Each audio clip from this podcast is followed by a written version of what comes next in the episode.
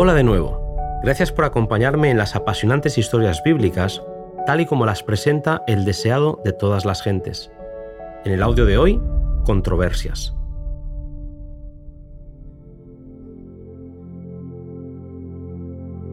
Las acertadas reprensiones de Jesús a los sacerdotes habían provocado que estuvieran más resueltos a acabar con él. Con ese fin, enviaron espías jóvenes ardientes y celosos acompañados por los herodianos, que aunque enemigos, ahora unidos en la enemistad contra Cristo. En su afán por encontrar algo contra Jesús que sirviera en un juicio, le preguntaron, intentando disfrazar su verdadero propósito, si era correcto pagar impuestos al César. Consciente de su hipocresía, Jesús preguntó, ¿Por qué me tentáis? Y descolocándolos, les pidió que le mostraran una moneda. Cuando lo hicieron, preguntó, ¿De quién tiene la imagen y la inscripción? Y cuando le contestaron del César, él dijo, pues dad al César lo que es del César, y lo que es de Dios, dádselo a Dios. Los espías quedaron confusos y derrotados. Si él hubiese dicho que era ilícito pagar el tributo, lo hubieran denunciado a las autoridades romanas. Si por el contrario hubiera declarado el tributo como lícito, lo hubieran acusado ante el pueblo como opositor a la ley de Dios. Las palabras del Salvador, dad a Dios lo que es de Dios, eran una severa reprensión para los judíos intrigantes si hubieran cumplido fielmente sus obligaciones para con Dios, no habrían llegado a ser una nación quebrantada, sujeta a un poder extranjero. Cuando los fariseos oyeron la respuesta de Cristo, se maravillaron y dejándole se fueron.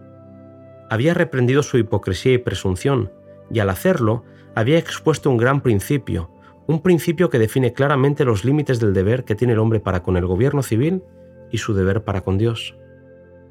No bien fueron reducidos al silencio los fariseos, llegaron los saduceos con sus preguntas arteras. Los dos partidos se hacían mutuamente una intensa oposición.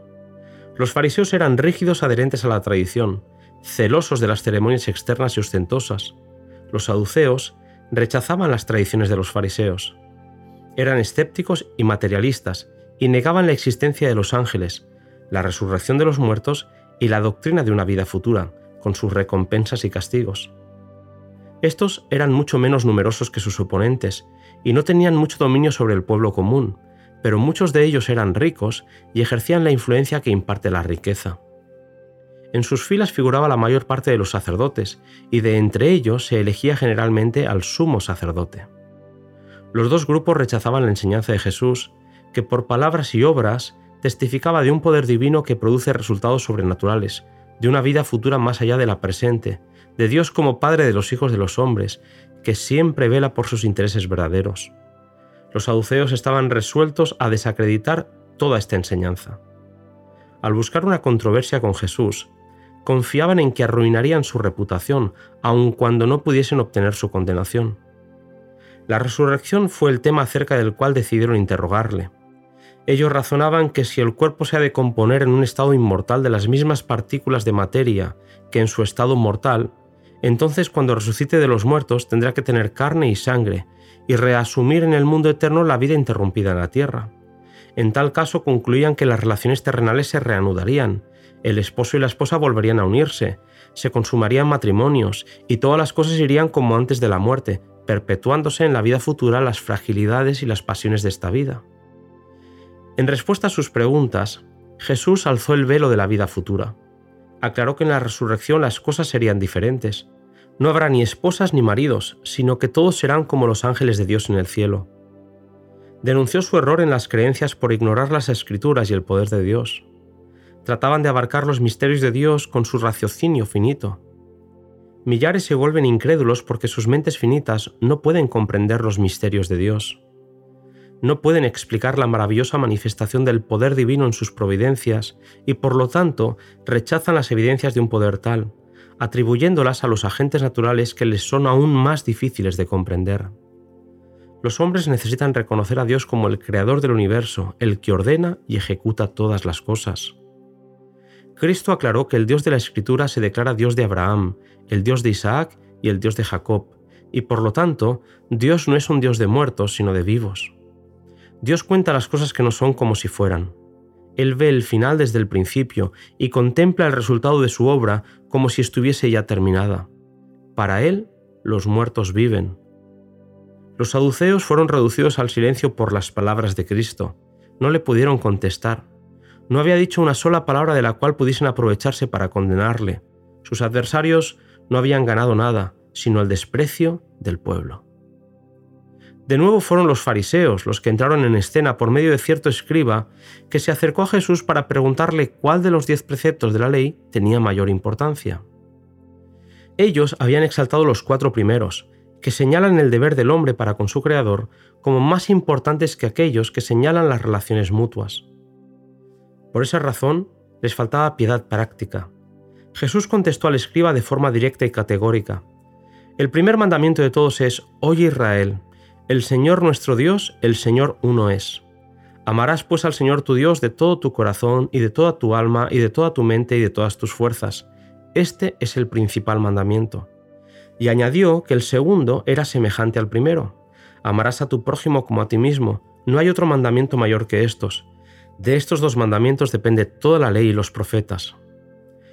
Estos dos mandamientos son la expresión del principio del amor. No se puede guardar el primero y violar el segundo, ni se puede guardar el segundo mientras se viola el primero. Únicamente cuando amemos a Dios en forma suprema será posible amar a nuestro prójimo imparcialmente. Así enseñó Cristo a sus oyentes que la ley de Dios no consiste en cierto número de preceptos separados, algunos de los cuales son de gran importancia, mientras otros tienen poca y pueden ignorarse con impunidad.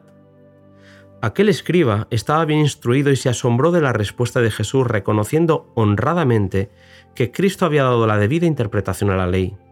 Entonces dijo convencido, Bien, maestro, verdad has dicho, que uno es Dios y no hay otro fuera de él, y que amarle de todo corazón y de todo entendimiento y de toda alma y de todas las fuerzas, y amar al prójimo como a uno mismo, es más que todos los holocaustos y sacrificios.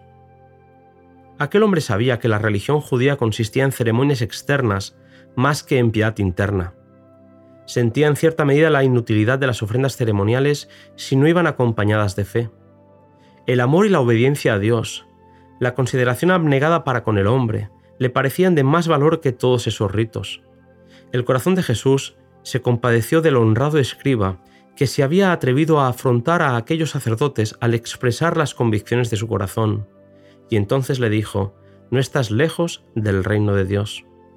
El escriba debía descubrir que la ley señala su deber al hombre y le muestra su culpabilidad, pero que para obtener el perdón el pecador debe buscar a Cristo y así obtener el poder para hacer lo que la ley ordena.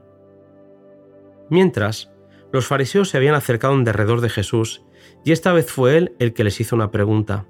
¿Qué os parece del Cristo? ¿De quién es hijo? Esta pregunta estaba destinada a probar su fe acerca del Mesías, a demostrar si le consideraban simplemente como hombre o como hijo de Dios. Un coro de voces contestó, de David. Tal era el título que la profecía había dado al Mesías. Muchos habían identificado a Jesús como el hijo de David, pero no reconocían su divinidad. No comprendían que el hijo de David era también el hijo de Dios. En respuesta a la declaración de que el Cristo era el hijo de David, Jesús dijo, pues como David en espíritu le llama a Señor diciendo, dijo el Señor a mi Señor, siéntate a mi diestra entre tanto que pongo tus enemigos por estrado de tus pies. Pues si David le llama Señor, ¿cómo puede ser su hijo? Y nadie le podía responder palabra, ni osó alguno desde aquel día a preguntarle nada más. Desesperada condición la del ser humano que se resiste a querer a pesar de las evidencias. Seguimos, queridos amigos, en el próximo episodio El deseado de todas las gentes, con el título de Ayes sobre los fariseos.